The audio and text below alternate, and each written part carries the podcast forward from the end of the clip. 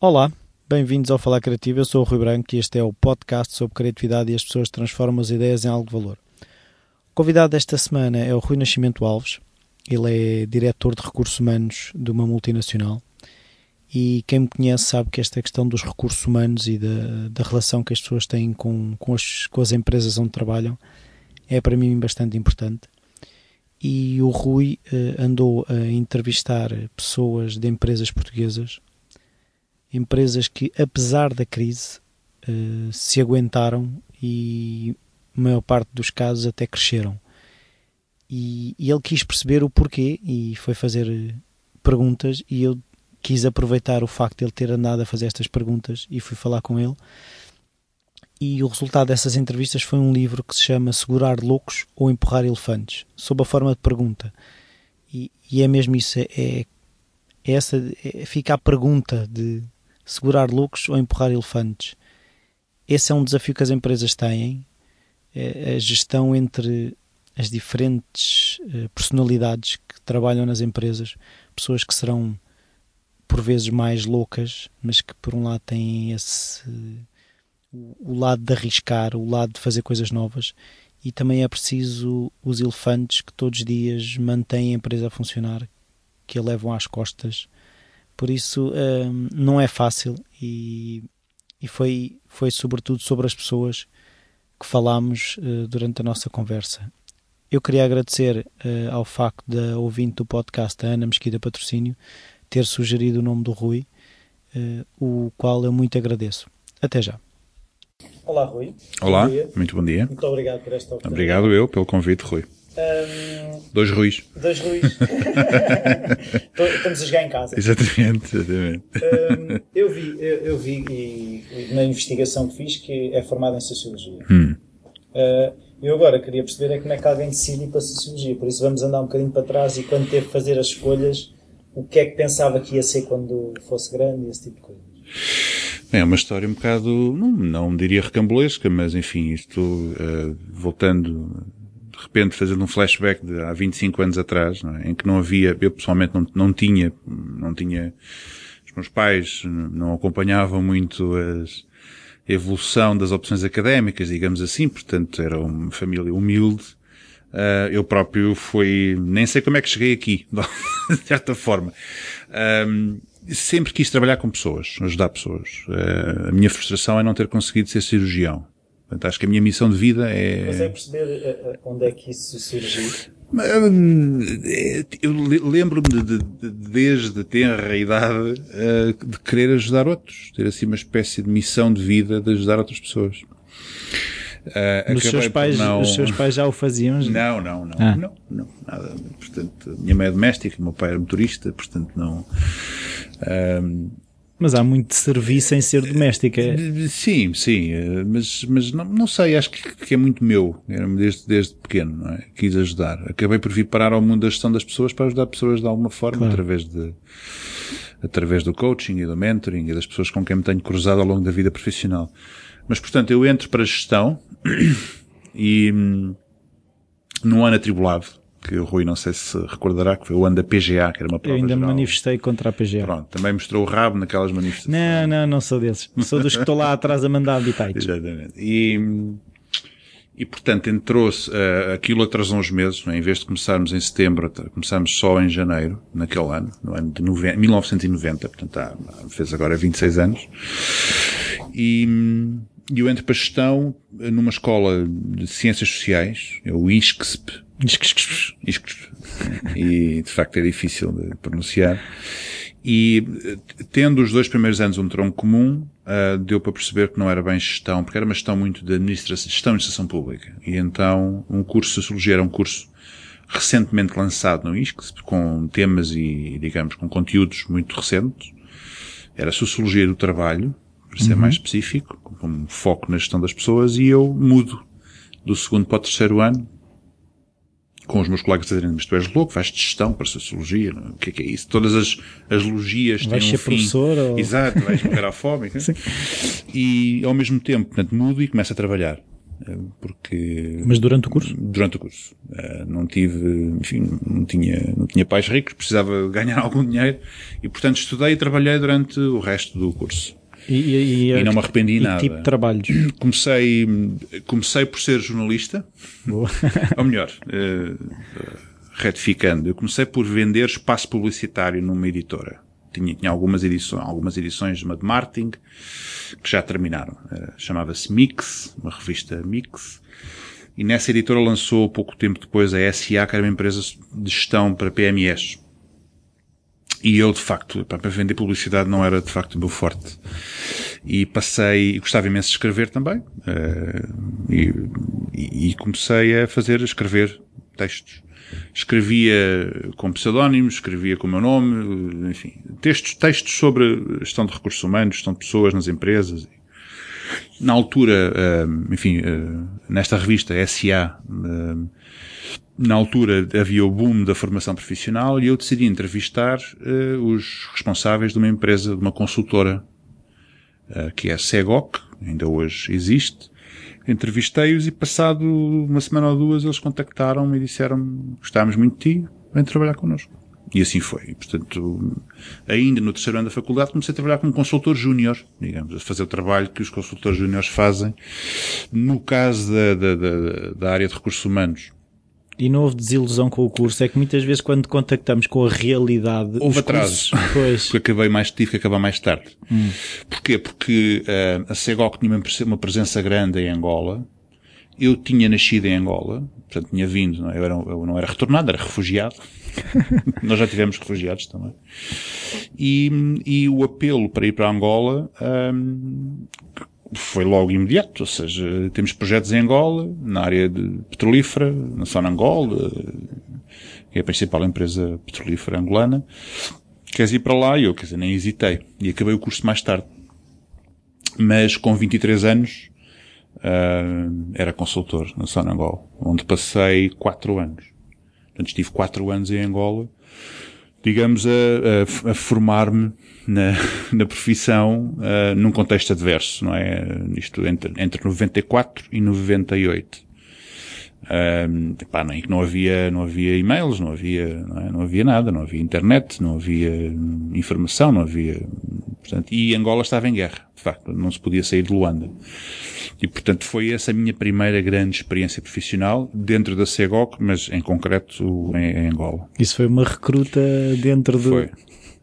De pessoas. Foi muito interessante, porque, porque tinha várias, enfim, para além do interesse, e eu gosto imenso de, dos países africanos, e, enfim, eu próprio sinto-me africano, nasci em Angola, mas foi uma experiência de, de dura, porque, enfim, miúdos hoje com 23 anos nem pensam nisso, não é? E na altura, Uh, nem pensam em ter assim uma experiência, muitos deles, enfim, terão, uh, mas, mas era um contexto difícil uh, e depois o objetivo, enfim, era, era desenvolver todo o sistema integrado de gestão de pessoas do Grupo Sonangol, na altura cerca de 6 mil, 7 mil colaboradores, com N empresas no grupo, e ao mesmo tempo trabalhar com uma equipa de técnicos angolanos, técnicos de recursos humanos, formando-os para depois ficarem eles ensiná-los a pescar. Ensiná-los a pescar. No fundo nós não aparecíamos, a equipa de consultores, eles era, era eles que, que desenvolviam, que pensavam com a nossa ajuda e que apresentavam as coisas e brilhavam, nós estávamos na retaguarda. Éramos, uh, e portanto era uma equipa de técnicos, cerca de 30 técnicos, um, mas quatro anos em Angola, enfim, foi, teve muitas coisas boas e, e coisas menos boas, não é? Eu apanhei malária, paludismo, uh, hepatite, enfim, também estava no auge da minha vida e não me, e não me não, sobreviveu. sobrevivi, mas também não me, uh, enfim, apesar das adversidades, não, eu não me resguardava muito, não é? Vivia a vida em pleno, digamos assim. E perdeu isso? E, perdi como? E essa, viver a vida em pleno, não sei, estava... Não, não, não, perdi, não, não, não, o que eu digo é que tinha de facto condições excelentes para estar lá a trabalhar, inclusive do ponto de vista de remuneração e tudo isso, e portanto foi um período muito interessante, não é? Uh, mas que teve, teve um fim, porque ao fim de quatro anos, naquela altura, há 20 anos, há mais de 20 anos atrás, Um, ao fim de quatro anos eu sentia-me, digamos, com, eu precisava de renovar e de voltar a Portugal para, para voltar a ter mais informação, para crescer. para crescer eh, e tudo isso. E portanto, e assim aconteceu, no fim de 97, no início de 98, uh, concorri a um lugar uh, da Segoc, um lugar da Segoc no mercado, no mercado norte, em Portugal, que, que consegui ter. Uh, entretanto, conheci a minha mulher, na altura, ou melhor, ex-mulher, um, e voltei para Portugal e, portanto, continuei a minha carreira cá e saí da Segoc para ir para a SAP, para a SAP Sistemas de Informação. Um, ganhando essa experiência de, enfim, de, de, de no fundo, dos sistemas integrados de recursos humanos e, na altura, enfim, isto 99, 2000, 2001, nós vivíamos o boom da, da bolha informática, dos employee self-service, das aplicações, eh, enfim, eh, de, de, de, dos sistemas de gestão em aplicações online, eh, tudo isso, e foi uma experiência muito interessante enquanto, enquanto profissional de recursos humanos. O que é que eles queriam? Eles queriam, a SAP queria implementar a SAP queria implementar os sistemas deles em grandes clientes portugueses, mas com pessoas que percebessem de recursos humanos, uhum. entendessem o cliente, o que é que o cliente quer, para eu pôr o sistema a fazer aquilo que o cliente quer. Claro. E eu era este interface, digamos assim, com, com grandes clientes, eh, onde, onde, onde o SAP foi implementado. Quase uma regionalização do software. Exatamente, uma customização do software. E essa experiência durou até, até início do ano 2000, 2000 2001, um, e depois, enfim, a experiência de consultoria já chegava, digamos assim, e eu quis ir para as empresas, eu digo, uh, em jeito de brincadeira, para as empresas a sério. É? Para as empresas que não consultoras, não é? E, portanto, desde, desde essa data, desde há 15 anos, que trabalho em empresas do setor da saúde, uh, sempre multinacionais. Uma primeira experiência que tive na Novartis, é uma empresa farmacêutica, suíça, que está cá em Portugal já há muitos anos.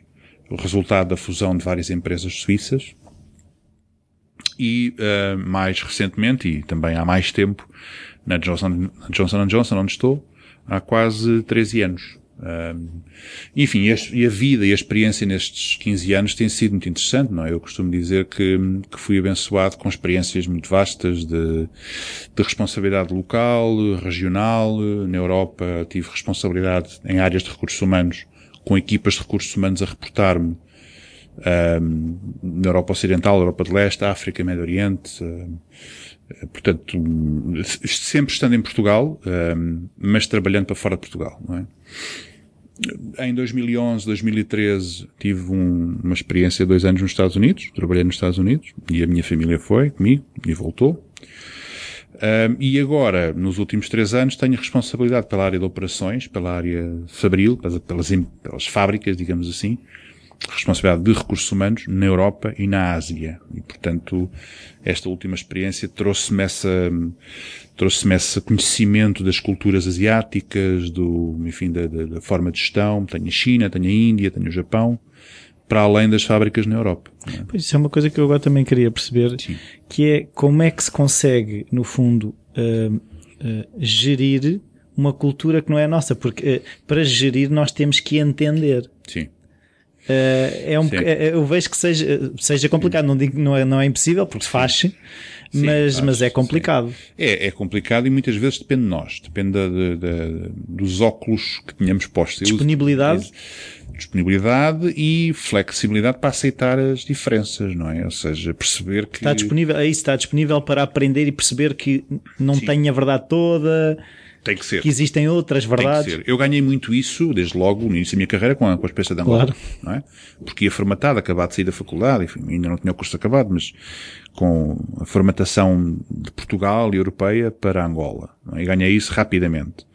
Mas nos últimos 15 anos sempre trabalhei com culturas, eh, enfim, internacionais, com multiculturas, digamos assim, um, e esse é um requisito essencial. É, eu acho, sabe, que acho que é, é até mais fácil de obter isso quando, uh, quando, quando somos oriundos de países ou de culturas mais pequenas. Uhum.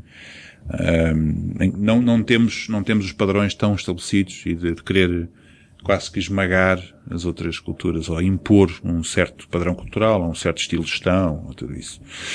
Isso exige flexibilidade mental, exige estarmos abertos a essas diferenças, tolerar essas diferenças. Muitas empresas portuguesas, e acho que vamos falar sobre isso também, estão a viver essa, essa experiência porque internacionalizaram-se. Muitas das empresas que estão no livro nos últimos 3, 4, 5 anos internacionalizaram-se e estão a ganhar, estão a ganhar esse mundo, digamos assim, com uh, gestores e gestores de recursos humanos em particular em Portugal, a gerir 30 e 35 culturas diferentes. Mas a globalização não ajudou a diminuir algumas diferenças. Isto é, hoje em dia já é mais fácil uh, se eu disser uma palavra qualquer que tenha, que esteja na Sim. internet, toda a gente vai reconhecê-la. Antigamente, Sim. se calhar, na China não sabiam sequer que existia Portugal ou, ou sabiam, não sabiam que existem cá pessoas a fazer coisas. Hoje em dia, basta pôr um website de um jornal português e facilmente tem informação. Sim. Um, eu diria que há, um, enfim, mais no contexto de multinacionais, que é a experiência que eu tenho, digamos que há processos que são, e há padrões culturais que são conhecidos, e a Johnson tem muito isso, podemos falar sobre isso, um, e que são transversais a todas as culturas, mas, digamos, há um nível que é muito core e essencial, que, que, são as diferenças culturais, não é? Nos Estados Unidos, que é diferente da Suíça, ou é diferente de, da Índia ou da China, não é? Até como é que mas se aplica uma, uma é cultura da... É, é, porque a questão é, normalmente as, as empresas que eu digo, que eu, que eu entendo como uh, de sucesso ou que já cá estão há muito tempo, têm uma cultura. Uhum. E é essa cultura que faz com que elas se aguentem. Como é que a cultura da empresa depois é mesclada com a cultura local. Sim. É, é, é, interessante o caso do, enfim, podemos, podemos tentar responder a questão do como, mas no caso da Johnson é muito interessante, porque a Johnson é, eu acho que é um exemplo paradigmático nessa, nessa, nessa vertente. É uma empresa que eu não acho que seja uma empresa só, são múltiplas empresas, é um conglomerado de empresas que atua uh, na área farmacêutica, na área hospitalar e na área do grande consumo, os shampoos da Johnson, que são, todos nós usamos, Portanto, são, são mais de 220 diferentes empresas, com 127 mil colaboradores. Imagina a diversidade de tudo isto, não é? O único aspecto que é, que é comum, digamos assim, para além de alguns processos de gestão que são comuns, mas o verdadeiro, a essência que é comum a todas estas empresas é, é a sua carta de valores. É, está ali na parede, o credo. E é muito interessante. O Credo um, tem 70, mais de 70 anos. É um texto que foi escrito há 70 anos. Portanto, ainda antes da, ainda antes da, enfim, ou, ou pouco depois da, da, da, Segunda Guerra Mundial. E, e foi, e foi criado pelo general uh, Johnson, Wood Johnson, que foi, digamos, o primeiro CEO, o primeiro gestor profissional da Johnson, digamos assim, e criou esta carta de valores com uh, aquilo que nós queremos ser, nós organização, queremos ser em relação a os nossos, tem quatro parágrafos. Primeiro parágrafo, primeiro parágrafo em relação aos nossos clientes, o segundo em relação aos nossos empregados, o terceiro em relação aos, aos nossos, à comunidade, às comunidades em que estamos, e o nosso impacto ecológico, nomeadamente, e o quarto em relação aos acionistas do pressuposto de que se fizermos tudo correto em relação aos clientes, aos empregados e às comunidades, os acionistas, que estão no fim, vão receber o seu, o seu devido retorno. E este é o aspecto que é, é, qualquer pessoa na Johnson, na Índia, na China, na Suíça, nos Estados Unidos, fala no, no crédito. Voltando à questão, como é que isso... Como e são é que valores que são universais. São valores que são universais. Aliás, a empresa é avaliada, os colaboradores avaliam a organização eh, anualmente em relação ao, ao comportamento percepcionado da Johnson em relação a estes valores do credo. Um, se estão a cumprir, se não estão a cumprir. Se estamos a cumprir, se não estamos a cumprir, se dizemos aquilo que, ou se fazemos aquilo que dizemos, não é? ou se é apenas, eh, enfim, conversa. conversa.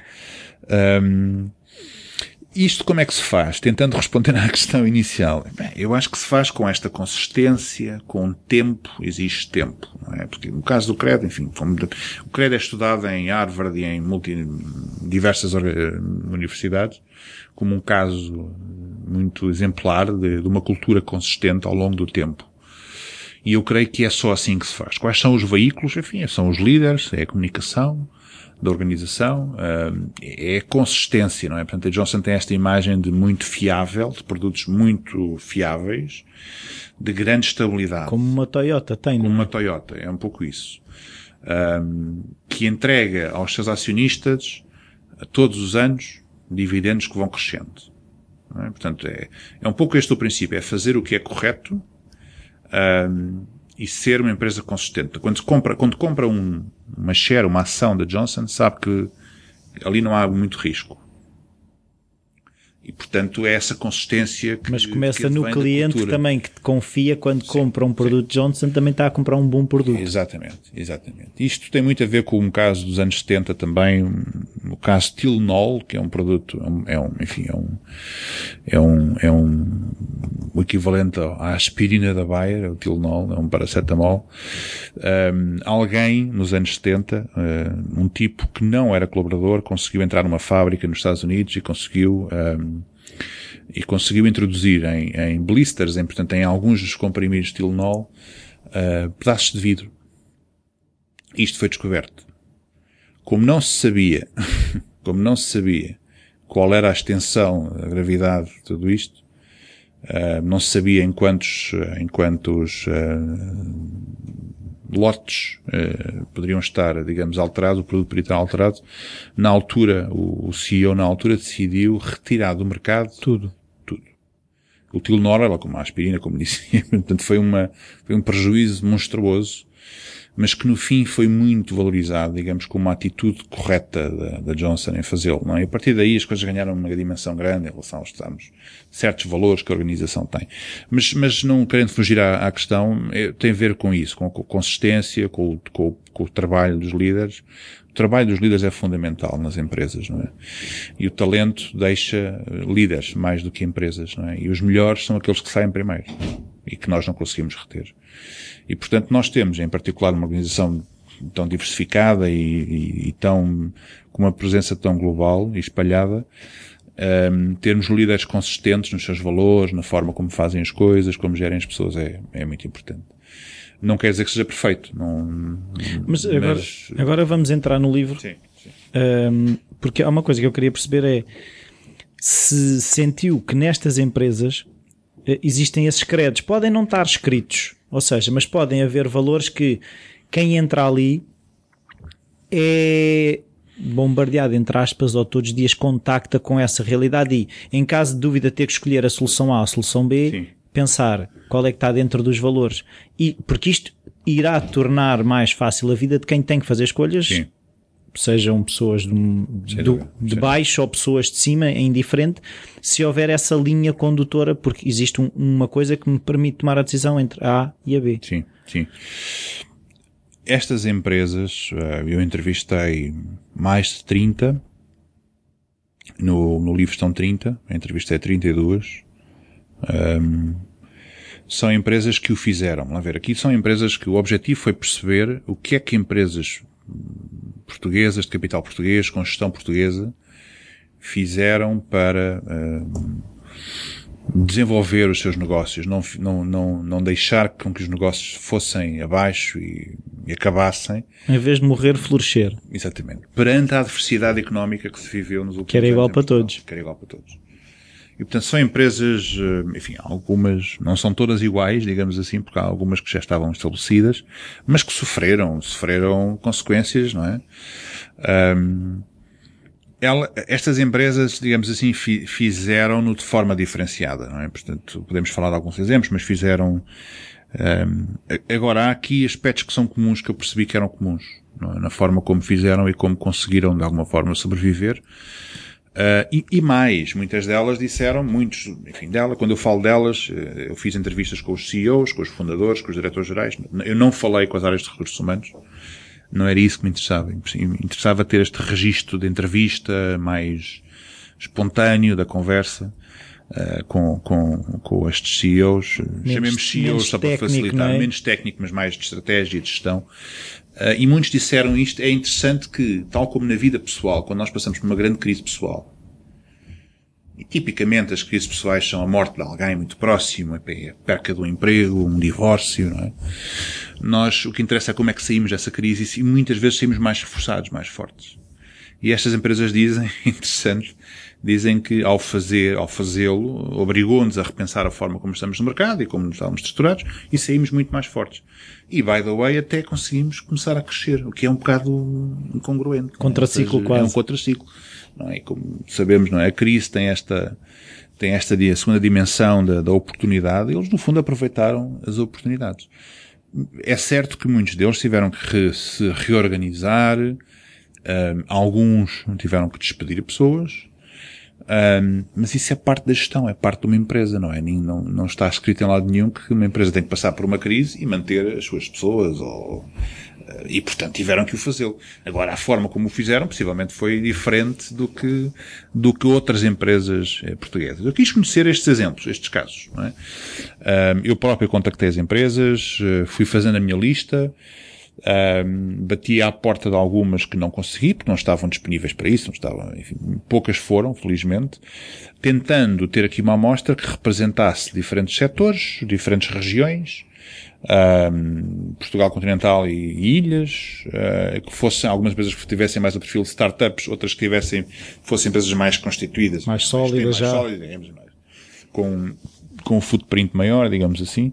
E portanto foi este o objetivo, o objetivo do livro.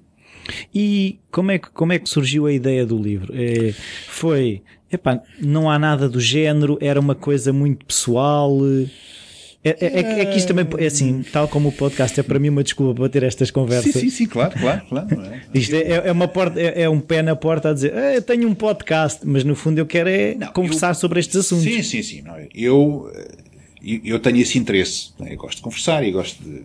E poder ter conversas com, com gestores portugueses é muito interessante não só com gestores, mas eu gosto de conversar, digamos assim. E, e, e, de facto eu tenho um gosto grande pela escrita e pela leitura e portanto, e para além disso, enfim, comecei a minha carreira, eu disse ao início como jornalista. Um, e portanto gosto muito deste registro da conversa e, porque não, aliar, tentar perceber o que é que os gestores fizeram, aliando a conversa com, com temas de gestão de pessoas. E, e portanto foi esse o objetivo. E depois tenho esta, esta missão de deixar algumas coisas feitas e tenho muitos outros projetos, alguns deles já a ser desenvolvidos de, de, de livros, enfim, gosto da componente do livro, gosto muito da componente do podcast. Eu acho que isto podia ter sido feito em podcast também, podia ser muito interessante. Podia. Eu, eu, tava, eu quando estive a ler, sim, sim. achei que e, fazia todo sentido também. No fundo, no fundo, isto são podcasts passados para livros. É. um, E, e foi esse o objetivo, foi deixar ter aqui um registro de algumas empresas, enfim, haverá muitas outras também muito interessantes, mas foi esse, foi esse o objetivo. Houve uma frase que eu tive que, que tirar e queria falar consigo que é uma frase do Miguel Teixeira da Abreu que diz gerir é afinal servir. Hum. E uh, a experiência que eu tenho é que muitas vezes muitos gestores uh, a frase para eles é gerir é afinal servir-se.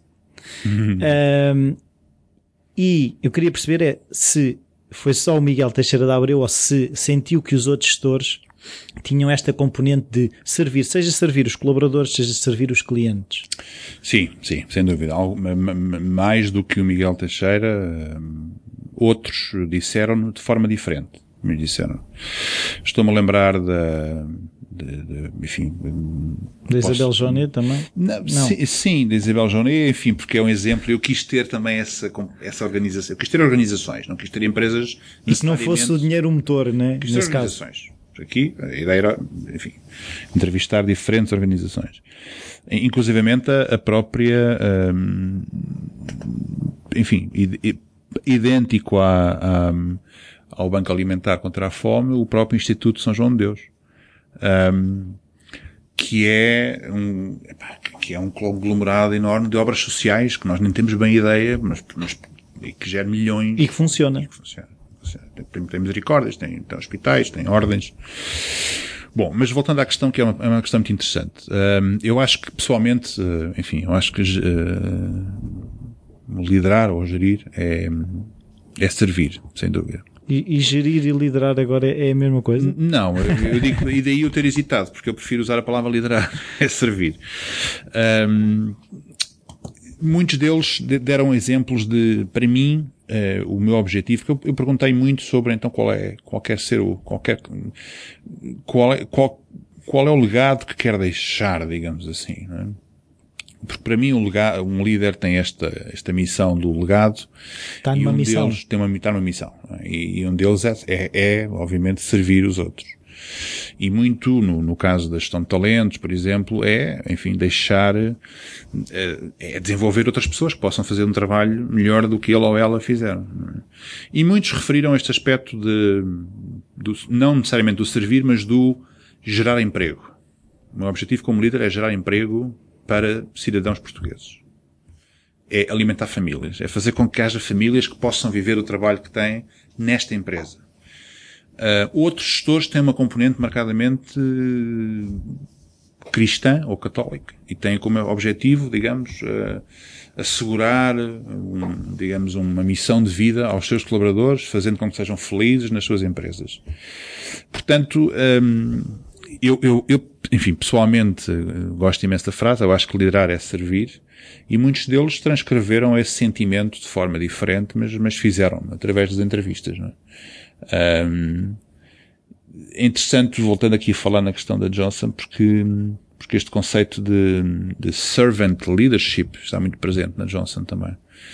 Um, nós é um pouco como aquela, o princípio das corridas de estafeta, não é? Enfim, enquanto Sim. sou líder eu recebi a estafeta e agora tenho que fazer o melhor possível no período que tenho uh, a estafeta, não é? Porque que chama estafeta, ou testemunha, enfim. E é muito esta responsabilidade. Muitos não têm, de facto, essa responsabilidade, não têm presente essa missão. Então preferem servir-se do que servir. Pois, mas é? eu também acho que é uma coisa que, que eu ouço bastante, que é a questão de termos uma mentalidade de escassez, ou uma hum. mentalidade de abundância. Sim. E eu acho que muitas pessoas chegam a medo a determinados cargos. Sim. Uh, e se eu tiver com medo que aquele cargo vai, uh, ou seja, é só sobre mim, Sim. eu vou estar permanentemente em estado de alerta para não perder aquilo que ganhei. E se eu capacitar alguém que está ao meu lado, aquela pessoa vai tomar o meu cargo e eu vou deixar de ser alguém. Sem dúvida, sem dúvida. Isso é da história, isso é como a prostituição. É das histórias mais antigas nas empresas. São os medos, que têm a ver com as, com as, com as baixas autoestima. É? E, um... e, como é que, no, no seu caso, como é que uma, uma pessoa que gera recursos humanos consegue uh, lidar, ou seja, consegue gerir isto dentro da empresa? Não é, não é fácil. Não é fácil. Eu, eu creio que, uh, no meu caso, eu fui ganhando, digamos, uh, arcabouço para conseguir lidar com essas situações, porque são fáceis de identificar. Quando percebemos que há um líder que, que se está a autoproteger, que se está a servir e não a servir-se e não a servir, e que no fundo quer criar uma relação uh, interessante. Quando eu falava nisto com um colega ao jantar, de, dominância. De trocas. De trocas. De não, trocas. Não. Acontecem muitas trocas. Ou seja, eu faço isto para tu me fazeres isto e para nos protegermos mutuamente. Em linhas, nas primeiras linhas de gestão e de liderança. E isto acontece muito, ou seja, mas, mas é facilmente identificável, não é? Agora, o arcabouço, eh, enfim, ganha-se quando recorremos ao mesmo para, para lutar contra isso. E isso não é fácil, não é? Porque um, há muitos líderes nas empresas, um, certamente também nestas que eu entrevistei, que se protegem com essa, não é, com essa fortaleza, porque no fundo, no fundo, não estão muito abertos a ajudarem e a servir outros, não é? Estão mais preocupados em proteger-se e, e fazer com que ninguém perceba as suas fraquezas, de facto. Muitas não as admitem, não as admitem. E outros, embora não, não admitindo, querem proteger-se, não querem que ninguém consiga perceber isso. E como é que se cultiva o outro lado? Ou seja, como é que se cultiva o um, se tu ajudares, ajudarão-te e tu serás mais forte?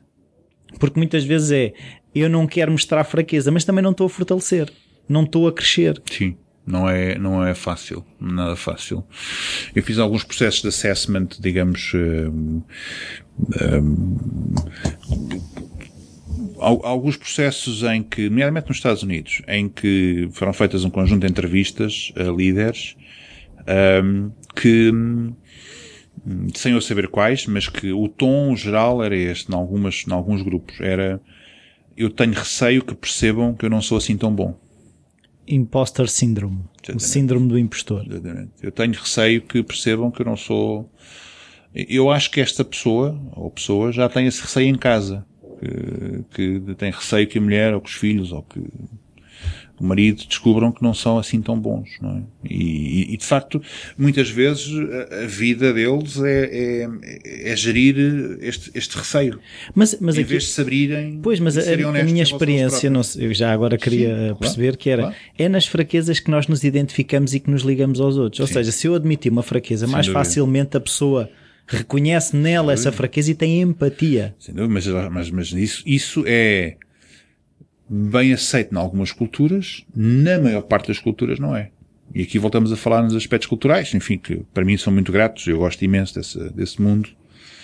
Não é. Não é. Se calhar, numa cultura uh, do norte da Europa, facilmente isso se aceita, porque quer dizer, um diretor-geral anda com um carro.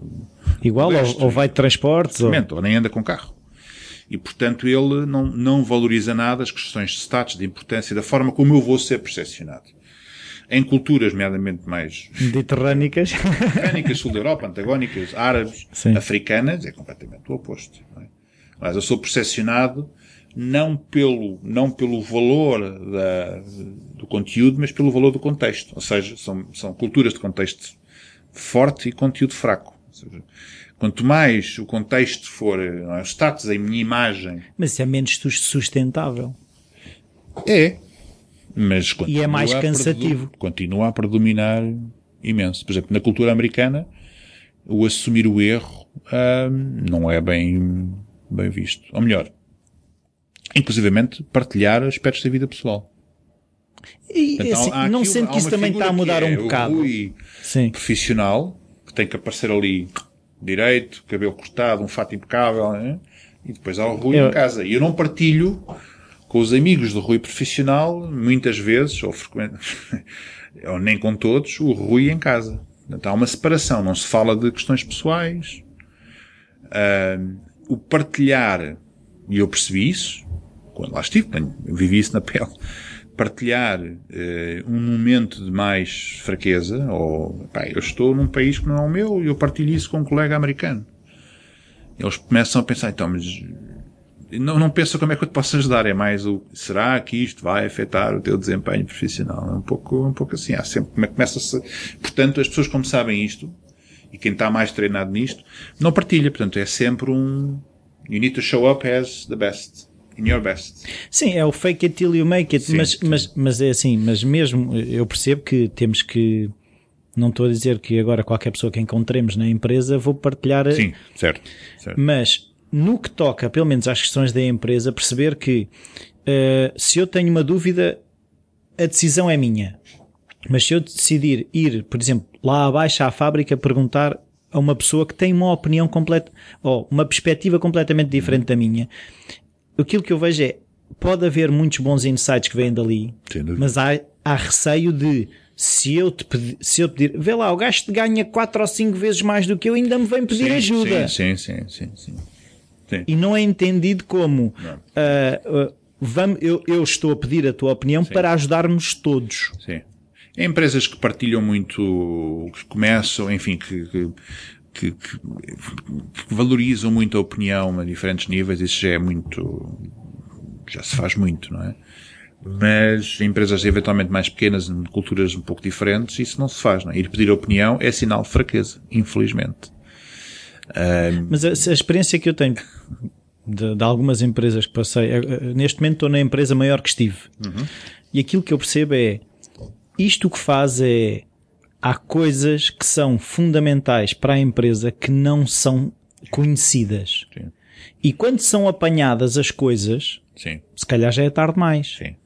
Porque é a falta de comunicação, ou seja, eu ao não ter a fraqueza, eu estou-me a tornar fraco. Sim. Exatamente. Porque eu estou a enfraquecer a estrutura. Exatamente. E a estrutura, quando cair, cai, cai e leva todos juntos. Sim, sim, sim.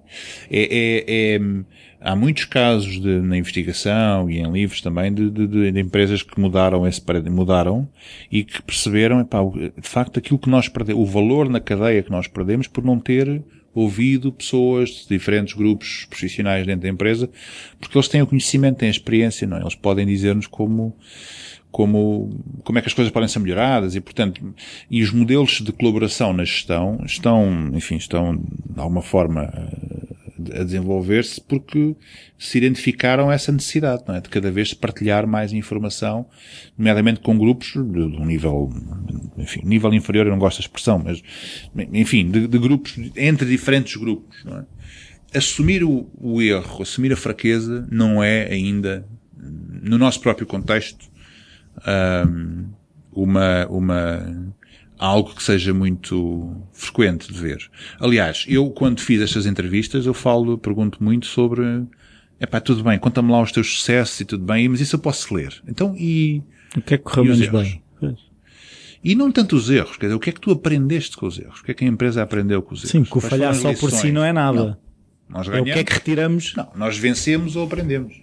Perder, enfim, perde-se, tudo bem, mas, mas quer dizer, o que interessa é ganhamos alguma coisa com o perder também, não é? é? As questões estão essas, é, eu quis tentar, enfim, se calhar não o fiz como, como queria ter feito, não é? Eu gostava mesmo de meter a mão lá dentro e tirar-lhe as entranhas para perceber, pá, mostra-me quem és tu, não é? Aliás, este modelo de, de, mudou, a minha abordagem mudou, eu pensei fazer textos de jornalismo para cada empresa.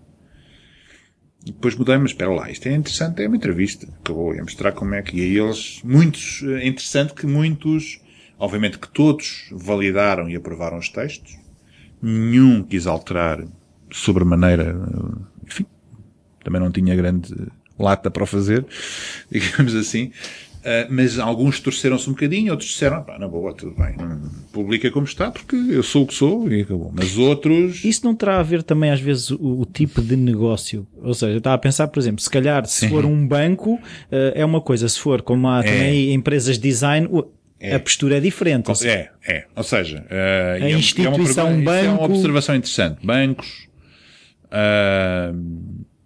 farmacêuticas, uh, empresas mais tradicionais, digamos assim, mais antigas, uh, sim, quiseram ter mais tempo a ver e tal. Hum, não houve assim grande atrevimento para dizer, olha, vou mudar. Ou, Pode ter dado mais azia. Sim, depois, sim, depois empresas de design, informática, marketing digital, uh, ou empresas mais tradicionais com uma gestão mais recente, uhum.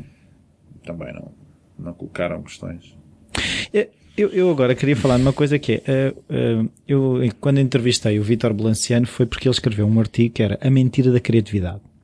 Porque uh, por todo lado ouvimos, ah, as pessoas têm que ser mais criativas e, e dar ideias e ser mais proativas nas empresas. Só que é uma mentira porque hum. normalmente os criativos são, como fala aqui no livro, os loucos. Ou seja, é, são pessoas que são mais difíceis de ter na linha, Sim. são pessoas mais difíceis de lidar às vezes, que têm impulsos e. E os loucos e os elefantes, uh, no, agora já aproveito para referir o título do livro para quem está a ouvir: Segurar loucos ou empurrar elefantes é o título do livro. Uhum. Um, é uma gestão difícil de por um lado, as empresas querem ter loucos, porque são os loucos que, no fundo, trazem o valor de conseguir ver coisas que os outros não estão a ver, mas também são precisos elefantes para puxar, para puxar a empresa, para puxar a carroça. Uh, como é que se faz uh, a gestão das duas coisas, dos loucos e dos elefantes? Ainda há pouco tempo escrevi sobre isso, porque usando essa, esta, esta imagem dos loucos e elefantes é o que muitas empresas vão e já estão a viver, tendo que gerir diferentes gerações. Os famosos millennials, não é? Por exemplo. E grandes empresas portuguesas já, já, já, enfim, já vivem, empresas grandes, bancos, enfim, seguradoras, empresas industriais, já vivem essa experiência de ter que, epá, nós não podemos dispensar uh, completamente os elefantes e viver só de loucos, uh, mas também não conseguimos uh, viver só de elefantes ou viver só de loucos. e isso é um problema. É um, é um, problema no sentido que muitas destas empresas não estão, enfim, têm um padrão de conduta que é aquele mainstream, e de, e de facto é difícil, enfim, é, até é mais fácil tolerar os elefantes do que gerir os loucos. Gerir loucos implica ter um, um líder que consiga gerir esses loucos. É? E muitas vezes não, não é fácil. E, e, e estas empresas, inclusive áreas de recursos humanos, não estão preparadas para isso não estão preparadas para isso. Interessante, ainda ontem tinha, tive num jantar com colegas de curso e falávamos sobre isto nas consultoras, consultoras tradicionais que estão cá em Portugal, uh, que vão às universidades recrutar os millennials, é? uh, as áreas de recursos humanos não estão preparadas para oferecer do ponto de vista de cultura, é, é, do ponto de vista de processos, de procedimentos e de benefícios até, e de cultura da empresa, não estão preparados para oferecer aquilo que eles precisam. Falando agora nos loucos. Sim, sim, sim, é? sim. Porque, Porque não há a tendência natural de transformar os loucos em é elefantes. Sim, sim. Ah, mas, mas há os loucos, se, se entendermos os loucos como os millennials, e não é esse o meu entendimento Sim, aqui, sim, não é? sim, não, é é um um- tipo de louco. sim, é um digamos assim. Ahm, pá, querem trabalhar, mas querem continuar a aprender. Se calhar não querem trabalhar eh, 40 horas por semana, querem trabalhar só 20, mas querem estar numa empresa que lhes permita usar os outros 20 de- em tempo, tempo pessoal, trabalho comunitário, eh, pagamento, eh, se calhar querem ganhar menos 50%, mas os outros 50% serem pagos em experiências formativas, de desenvolvimento. Eu devo dizer uma coisa, por exemplo, eu, eu, nos 13 anos que estou na Johnson, sempre fui muito envolvido no recrutamento de MBAs. Ou seja, a Johnson vai aos, a universidades pré-selecionadas no mundo inteiro, boas universidades, recrutar MBAs para a Johnson. Portanto, pessoas tipicamente já tiveram uma experiência profissional, mas depois fizeram o seu MBA no INSEAD, em Harvard, em, não interessa. Nestes 13 anos vi esta mudança. Ao início queriam pagar, o que eles queriam era basicamente pagar o MBA rapidamente, porque tinham investido muito dinheiro. E um MBA, pá, um INSEAD é é uma brutalidade de dinheiro, por exemplo. Um, e hoje o que querem é estar numa empresa ética, ecológica, responsavelmente, socialmente responsável E flexível. e flexível e que lhes permita dizer assim, olha, agora trabalhas aqui neste projeto, dois, neste conceito muito de projeto. Início, meio e fim. E a seguir vais estar seis meses e nós pagamos parte dos seis meses para tu estudares outra vez. Ah, que empresas é que conseguem adaptar-se a isto? Não é fácil. Não, porque isso era outra coisa que eu queria falar, que é eh, a geração dos meus pais Uhum. ainda foi aquela de, por exemplo, a minha mãe entrou aos 17 anos para uma empresa Sim. e saiu de lá no dia em que se reformou. Hum, há quem diga que a, a minha geração vai ter eh, provavelmente eh, 10 empregos ou 20 empregos, enquanto a geração seguinte vai ter 10 ou Exatamente. 20 profissões. Exatamente. Exatamente. É que já nem vai ser empregos, vai ser empregos. profissões. Sim, sim. Como é que é possível a uma empresa, no fundo, gerir uma pessoa que está ali a, a trabalhar, por exemplo, a, a pôr tampas numa garrafa, mas ao mesmo tempo o sonho dele é ser cantor e ao mesmo tempo também pinta e também tem uma horta. Sim.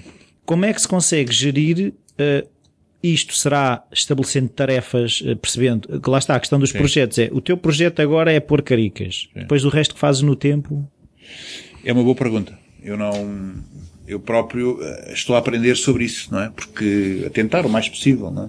Porque nós temos que ter o melhor daquela pessoa em relação à área de competência que nos interessa. Sabendo que essa pessoa tem outras áreas múltiplas, não é? A horta e a pintura, enfim, que tem outras áreas. Essas outras áreas necessariamente não nos interessam para aquilo para, para o qual precisamos da pessoa naquele determinada função ou profissão mas temos que, temos que eh, ser inteligentes o suficiente para valorizar, oferecer ofertas que lhe permitam desenvolver essas outras áreas e interesses sem que o percamos. É como na gestão de talentos, não é? Quer dizer, nós, hum, os melhores são aqueles que ra- rapidamente perdemos, não é? A a questão é que estes melhores começam a ter múltiplos, têm múltiplas eh, áreas de interesse. Nós só podemos, eh, temos que nos flex, as empresas vão ter que se mudar muito, vão ter que mudar muito. Nós não sabemos e não há ninguém ainda que saiba muito bem como é que isto será feito.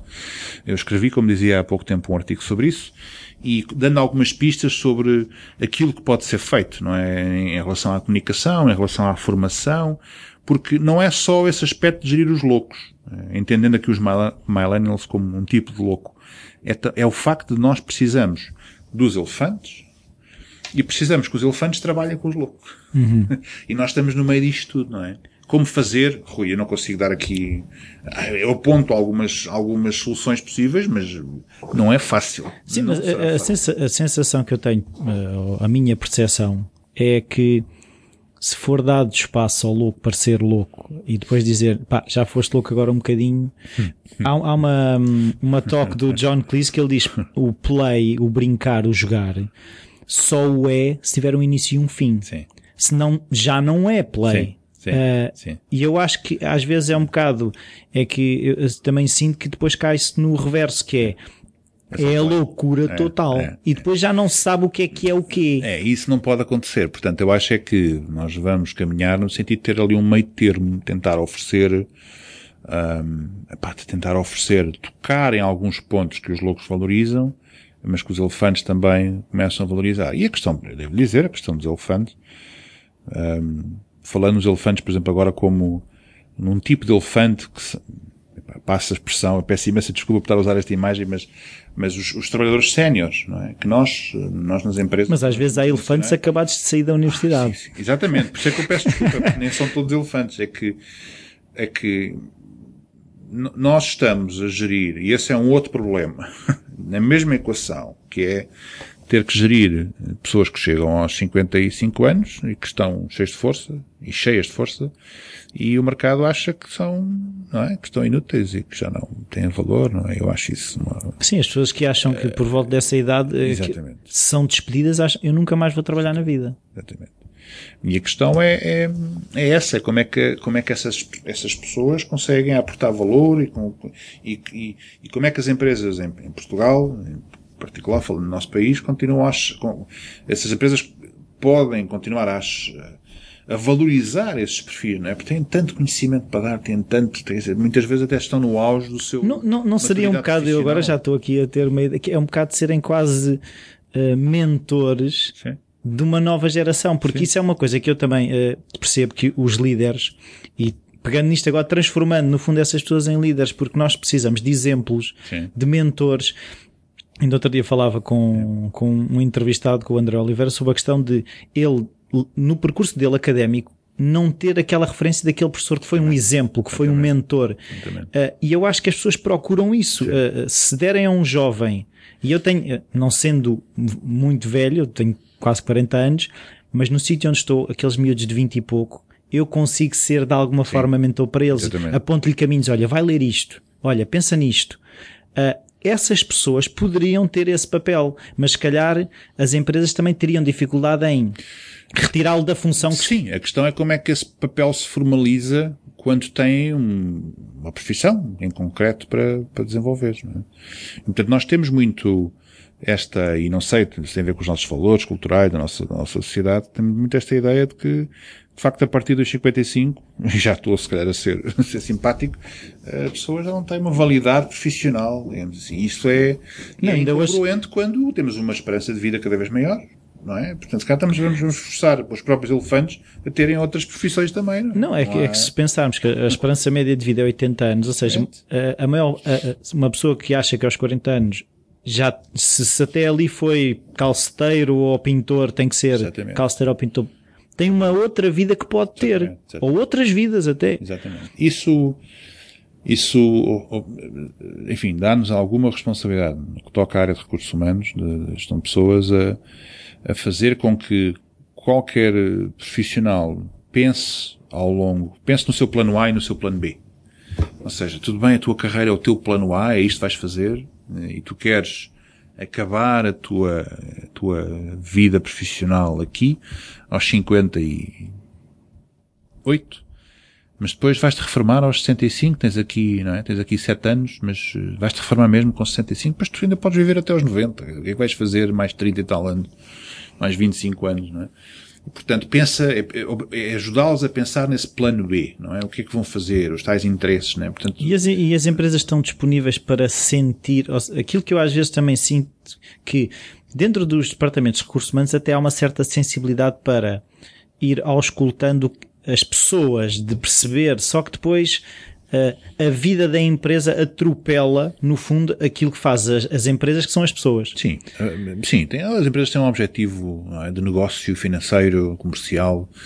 E, portanto, mas não é incompatível com. Não é incompatível, mas muitas não têm recursos, não têm disponibilidade financeira para, para, para não têm uma cultura que ajude a pensar. Eh, é?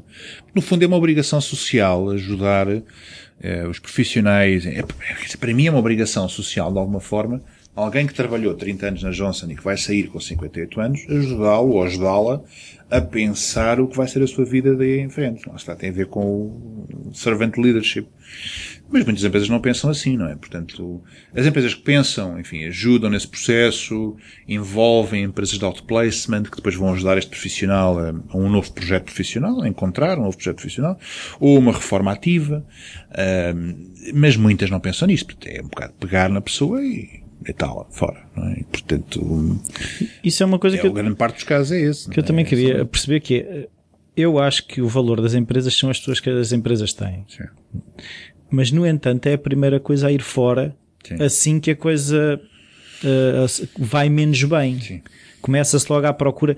Vou começar a despedir. Sim. Uh, quando, se calhar, uh, muitas pessoas que eu tenho falado estavam disponíveis até para ter uma redução de, de salário se lhe explicassem porquê e se lhe mostrassem o plano. Sem dúvida. Agora, dizer vou-te reduzir o ordenado ou, ou vou-te despedir ou vais fazer menos hora porque tem que ser. Têm sido poucas as empresas em Portugal, enfim, pensando em Portugal, que, que vão por essa via, não é? Porque, como, como o Rui diz, é mais fácil, enfim, pressupondo que o, os encargos de, de, de, em relação a, a pessoas Isso não é são preguiça? sempre muito elevados. É. É, e depois, e tem, e é, perigo, é um ciclo, entra-se num ciclo viciosamente perigoso. Porque se nós estamos a perder energia e força e intervenção no mercado, e cota de mercado, por exemplo, empresa comercial, e decidimos cortar, porque temos que fazer, temos uma crise e precisamos cortar pessoas, quer dizer, não é isso que nos vai... Mas depois vamos precisar das pessoas e não as temos.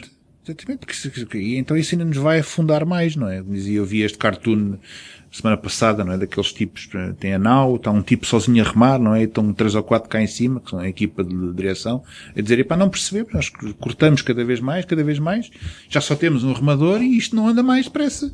Por isso que não pode, quer dizer, há, tem que haver aqui um equilíbrio entre, entre, entre aquilo que nós precisamos e aquilo que, e aquilo e a situação em, em que estamos, mas muitas empresas não têm não, não, não pensam, digamos, em aspectos mais, não são criativas, falando, falando do aspecto da criatividade, em pensar em alternativas. De todos. É uma coisa que eu agora me lembrei de uma frase que eu ouvi outro dia que era qualquer coisa do género de um, uh, uh, pode acontecer dares formação ao teu colaborador e ele sair. O pior é não dares formação e ele ficar. Claro.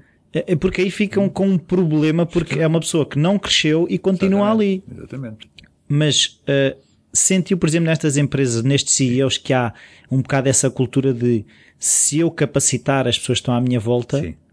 a empresa tem a ganhar com isso. Mesmo que eles saiam, a empresa já ganhou com isso. Sim, senti, senti muito. Há aqui empresas grandes, não é? Empresas com 3 mil uh, colaboradores.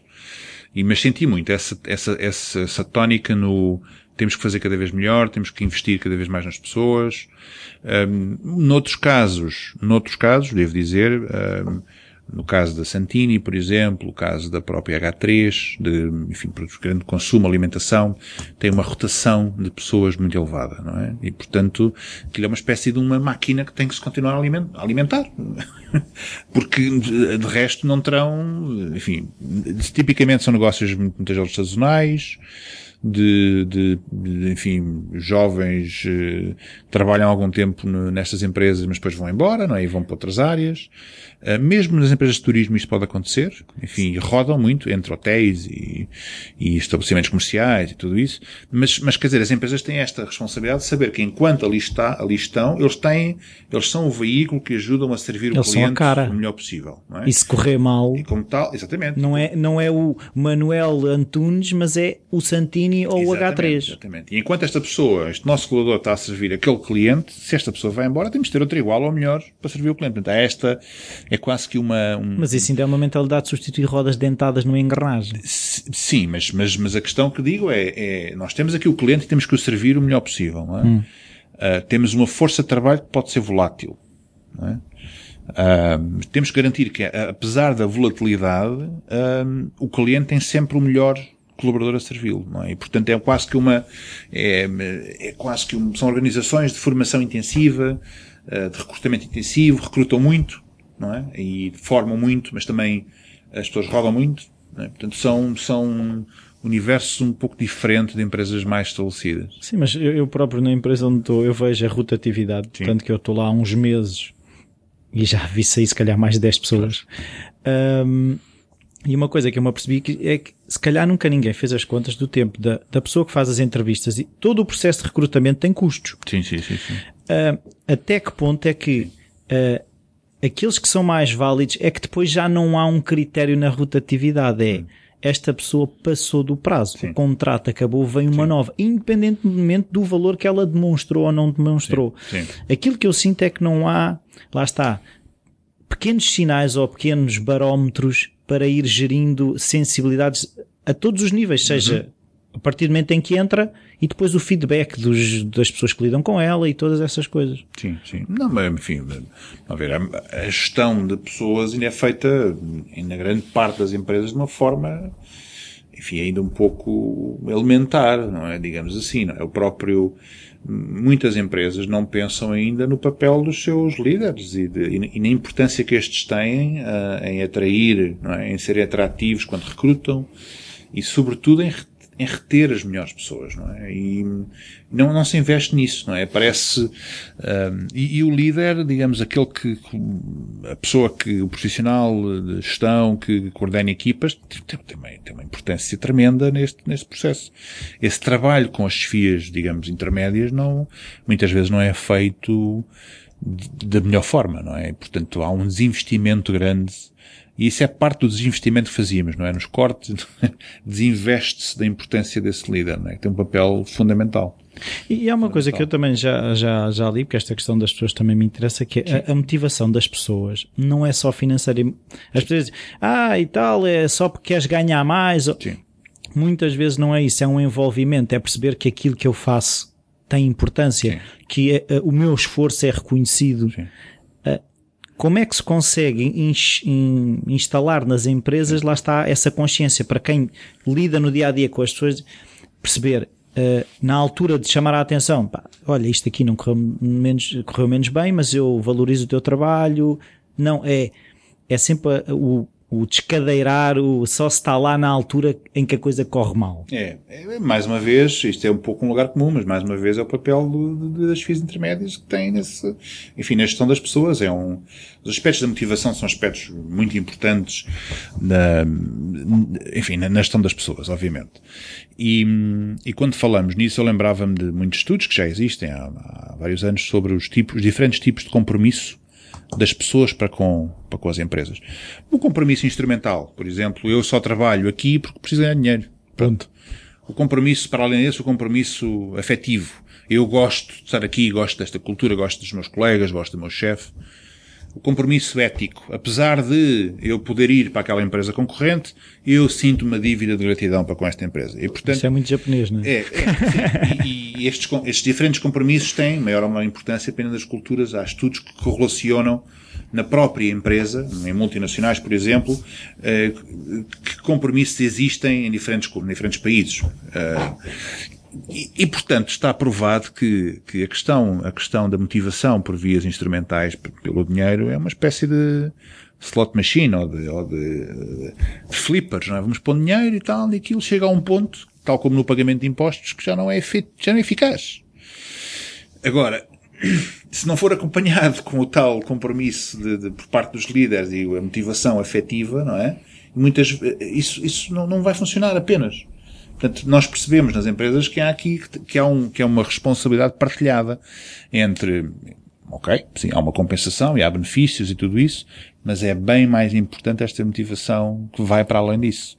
E que passa por um apoio quando alguém está a viver uma crise pessoal, quando morre um familiar, quando precisa de tempo. Se um filho está dentro de poder ficar em casa. Isso tem, ganha muito mais valor em particular quando as pessoas estão a viver esses problemas, essas ganham muito mais valor a sentirem esse apoio das empresas. Reconhecimento. E reconhecimento. O reconhecimento é outro, não é? Uh, de, de, muitas vezes, pessoalmente, eu prefiro ser reconhecido e ser reconhecido até publicamente do que me pagarem qualquer coisa, não é?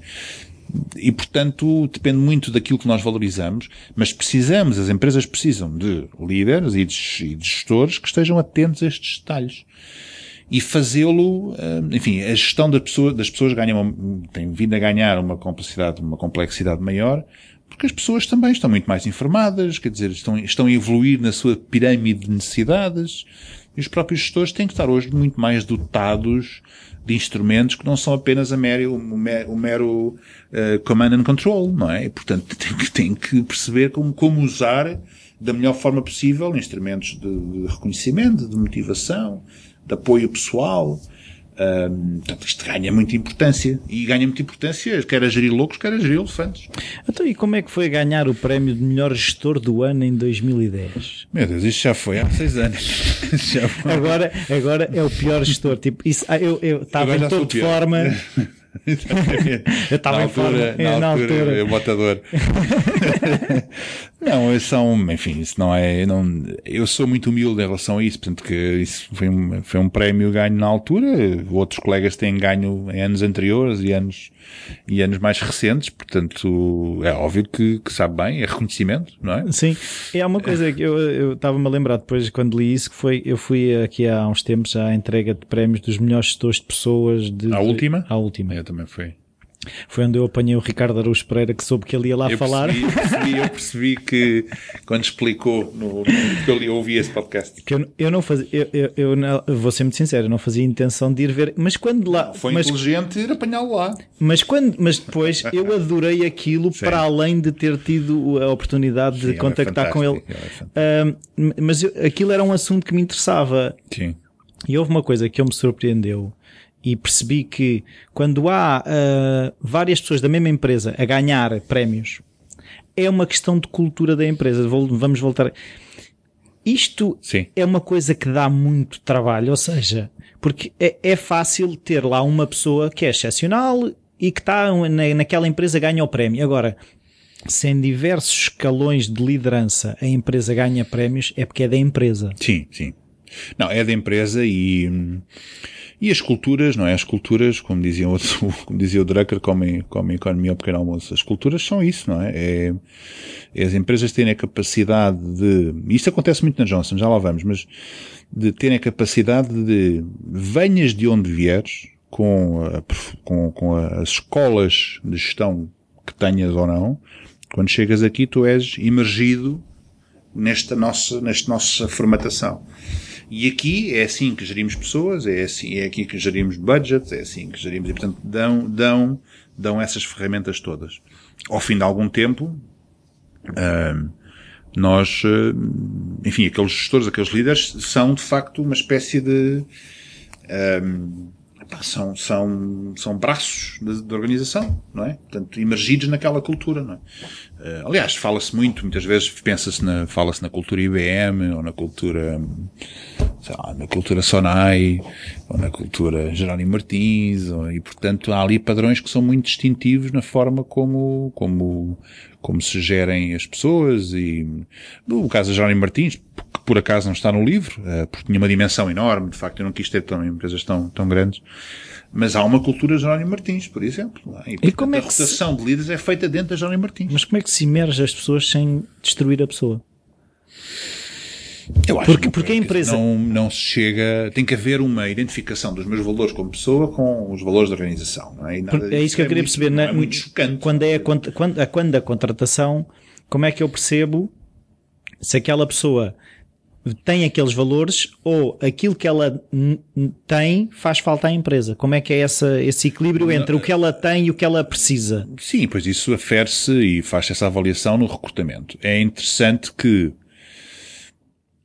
eu não diria em todos os casos, mas na maior parte dos casos, esta formatação, digamos assim, usando esta palavra, eh, faz-se em níveis inferiores. Não é? Ou seja, normalmente empresas com uma cultura muito forte uh, deste tipo, não é? A cultura XPTO. Uh, a líder, o desenvolvimento de líderes faz-se internamente. Não se vai buscar líderes de topo fora. Porquê? Porque se perde essa cultura. Sonai é muito, é típico. É? Mas era o que? Era ir buscar um treinador fora Pois, eh, eu não digo que seja, eu não digo que não seja possível, mas acho que hum, a, a realidade mostra que na, maior parte dos casos faz essa, essa aculturação de liderança, digamos assim, dentro da empresa. Recruta-se, digamos, um, um PM, um gestor de produto júnior, que depois passa a gestor de marketing, passa a diretor de marketing, passa a CEO, passado uns anos. E é toda essa cultura é feita nas empresas. Mas com a rotatividade uh, de empresas, como é que se consegue manter uma pessoa o tempo suficiente para ela fazer esse percurso? Estas, a, maior parte das empresas o que faz é, é, faz uma gestão de talentos muito próxima, muito, muito rigorosa, não é? Uh, têm, têm academias de formação, são academias, escolinhas, academias, escolinhas, não é? Portanto, é a nossa, nós criamos aqui o nosso mundo, a nossa sociedade. Um, no caso da Johnson é interessante porque hum, sentia-se isso há, há mais anos atrás. A Johnson era uma empresa, uh, digamos que hum, hoje é uma empresa muito mais aberta às diferenças, digamos assim, de, de, de gestão, uh, por via das aquisições de empresas que fez. Portanto, a Johnson tem crescido quer quer hum, internamente, mas sobretudo com aquisições, não é? E, portanto, hoje em dia é uma espécie de, de, de, de universo de empresas, não é? Sim. Uh, Mas há alguma coisa que, que as une. Exatamente. E este é, é o credo. É o credo, mas depois também há, há, enfim, há uma academia também de formação de líderes e temos programas de formação muito, muito interessantes. Uh, mas, mas muitas das empresas, mas, mas sentia-se há uns anos atrás na Johnson que, uh, tudo aquilo que eu tinha vivido como profissional antes não contava muito. Era um pouco isto. Agora chegaste à Johnson, isto agora é que vai ser. Reset. Agora é que é. Reset. Exatamente. Agora é que tu vais ser. Mas eu já trabalhava. Não quer anos. saber. Não quer saber. Agora a gente Não era assim, Johnson? Assim, queres ficar cá não sei quantos anos? Então vá, é isto que vai ser e tal, é esta é que é a tua Bíblia. É um bocado assim. Era. Isso mudou muito porque na própria Comissão Executiva o próprio, o próprio CEO atual saiu e voltou e, portanto, há mais movimentação de talento que, que tem que espelhar as sociedades em que estamos e os mercados em que estamos. Mas muitas empresas têm esta, não é, para o Rui não é desconhecido todo, não é esta cultura sonai, a cultura, a cultura, epá, a cultura do continente, não é? Um, os gestores do continente são gestores que têm um certo perfil. perfil assim. eu, eu, agora queria perceber é como é que o, o pai Rui uh, consegue ir introduzindo estas questões da liderança, oh, se, porque eu acho que é treinável ou ensinável Sim. as questões da liderança. Como é que isso se faz? Uh... Pois todos nós. Como é que eu faço isso com os meus filhos? Sim. Deve ser como o Rui faz. Não, a ver, eu, eu, eu acho que os meus filhos têm que ser felizes. Pronto. Logo aí já está a primeira isso, regra de liderança. Exatamente. É, a primeira tem que ser felizes. Um, mas tento, enfim, com o conhecimento que tenho das empresas e do que é importante e valorizado nas empresas, é óbvio que tento estimular o interesse, o interesse deles para certas áreas, nomeadamente, e, e, e mais do que isso, para o desenvolvimento de certas competências. Desenvolvimento são, das outras serão, inteligências. Sim, sim. Inteligências, e há valores que são muito importantes. Para mim é humildade, ser humildes e, e esse é um aspecto. Outro aspecto é, é, é prepararem-se para conseguirem estar em qualquer ambiente, qualquer contexto e serem o melhor que possam ser para, para as pessoas com que interagem. Se estão na rua e falam com alguém que lhes pede dinheiro, tratar essa pessoa como gostariam de ser tratados, mas se se lidam com alguém que se acha muito superior, também tratá-lo como, como, essa pessoa quer ser tratada. Enfim, serem adaptáveis, flexíveis, uh, e desenvolver competências de comunicação, de técnicas de apresentação, serem capazes de vender as suas ideias, serem persuasivos, um, desenvolverem as línguas, não é? E portanto eu acho que são, isso é o que qualquer pai ou mãe faz. Um, mas se tivesse mas... que, no fundo, resumir a uma coisa que seja essencial para um líder, qual é que seria essa coisa? Ah, eu acho que é, é fundamental o ser feliz. Para tratar os outros, para fazer outras pessoas felizes. Porque eu não, não, não conseguirei ajudar os outros a não. ser felizes se eu não for. Não, não. Se, eu me, se, eu, se eu me sentir uma porcaria, vou tratar os outros como uma porcaria. Isso é, Pois, e agora faz-me lembrar que. Uh, houve... Desculpa o termo, mas é um Não, não, não, não, mas. É, expressar a ideia. Não, mas, é, mas é, é mesmo isso, porque uh, eu, eu ouvi uma, outro dia em conversa uma coisa que disseram. Quando eu entrei na empresa, disseram tu tens que ser mau. Pois. Uh, e isto é o contrário da felicidade. Ou seja, não é um ambiente onde, onde vai florescente. A, a, a maldade não vai florescer. Mas, ah, tens que te proteger, tens que Sim, ser mau. Sim, sim. Uh, e eu não é a mensagem que eu passo, por exemplo, às minhas filhas, Não. que não é essa de seres mau que vais conseguir que os outros te respeitem. Não, de todo.